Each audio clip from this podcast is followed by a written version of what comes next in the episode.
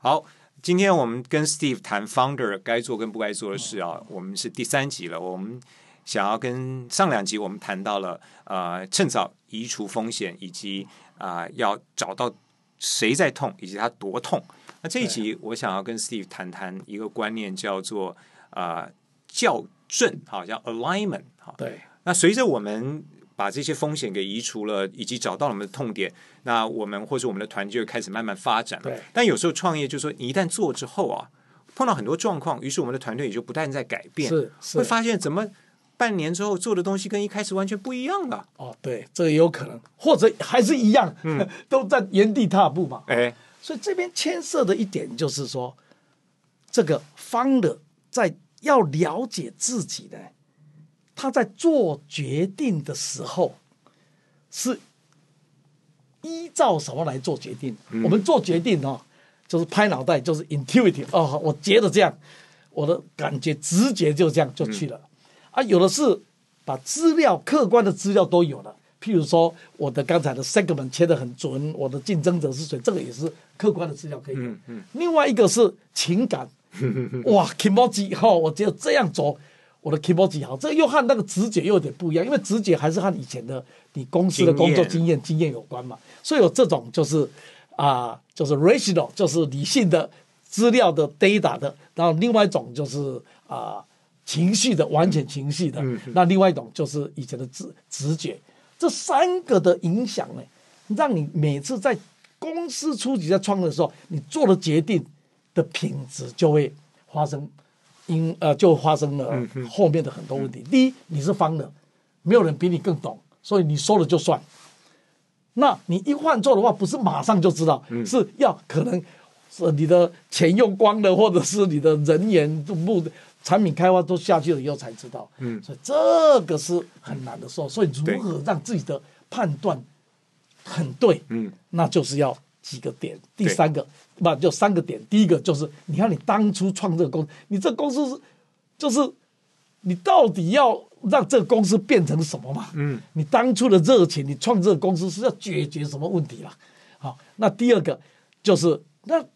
你有没有？你有别人没有的，我叫恒心成立了。叫阿猫阿狗都有，或者是你隔隔壁的他们都可以做的话，那你就不必做了啊。那也就没有，就像就像摆一个家里摆一个的抓娃娃的机器，那个那个大家都可以做的话，对那就很难了。这个可能可以赚一阵子，可是没办法持续啊。嗯，就持续是一个蛮重要，所以这两个的对齐呢，对齐你当初的心，呃的那个 passion 啊，然后再对齐你的核心技术，嗯，然后呢，你找的人开始要志同道合，也是这种对齐嘛，哈，嗯志同就是士大夫的心，嗯，大家找类似的文化的人，愿意来和你拼，嗯，所以这三个对齐，我是觉得很重要。对，CV 用的是对齐这动词，刚才我说的对是这个校准，哦校准但意思对是一样的，就是对说我们在做的过程中啊，不断去校准想说我现在做的这个决定跟我当初的愿景合不合对对，我现在做的决定跟我自己以及我的团队的专长合不合对对？对？为什么是我来做呢对啊，我能做会被比别人做对有十倍的是好的成果的。是是如果不是十倍，只一倍两倍，对我想也对算了，不用是我来做。是好是当，然所以这个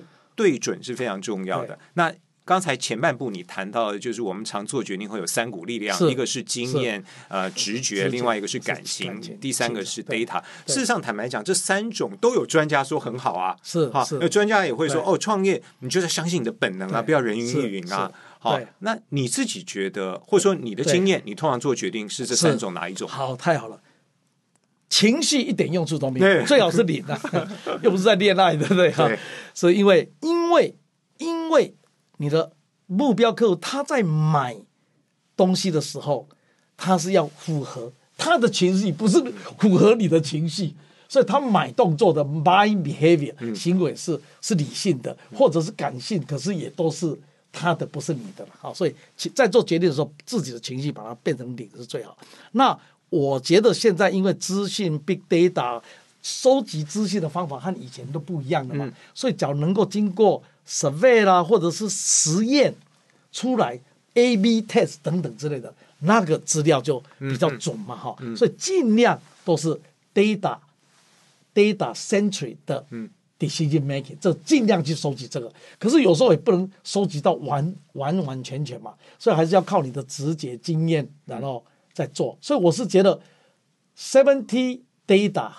thirty percent 的的的的经验，还有这种直觉这样，嗯对这对才大概是我平常觉得很好的决嗯，定。就像医生看病一样，啊他要看你的病多严重，他还是先要你去对做电脑断层对 MRI，是对啊但是他的经验，他能够诠释是这些是 data 是出来的是结果是好，所以这个理性的诠释跟客观的调查同对样重要。对啊，就是你去找医生，他至少要先问你嘛，他不会说嗯马上开药单，你还没开口，他他就把那个 pres pres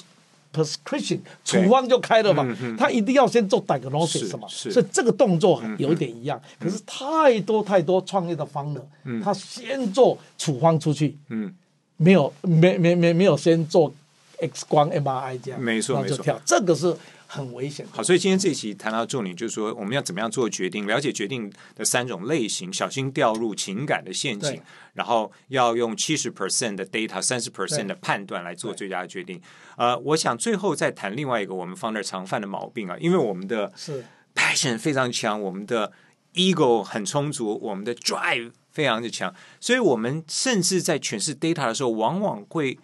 只看对我们有利 的 data，、是是是想要用是 data 对证明自己对是对的。对，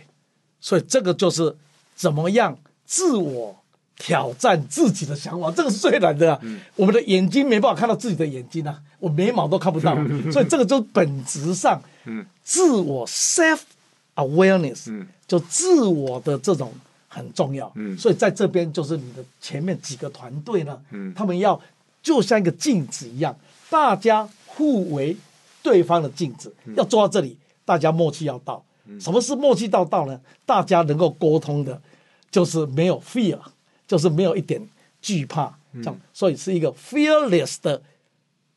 meaningful dialogue。嗯，这个就是我我刚才讲的默契啊。嗯那这个一定要先界定。 懂。所以我们人自己虽然看不到自己的眼睛，但借由镜子就可以看得很清楚。是是是啊，那一对开始不管是 co-founder 或者是说初期的团队，都是我们彼此最好的镜子。是啊，只不过毕竟我们都是人嘛，人还是会有一些社会的本能哈，不愿意公开讲不好听的话是啊等等。那就看这个 founder 怎么样建立起这样的一个环境，让大家能够毫无畏惧的给彼此诚实的 feedback 对。好，那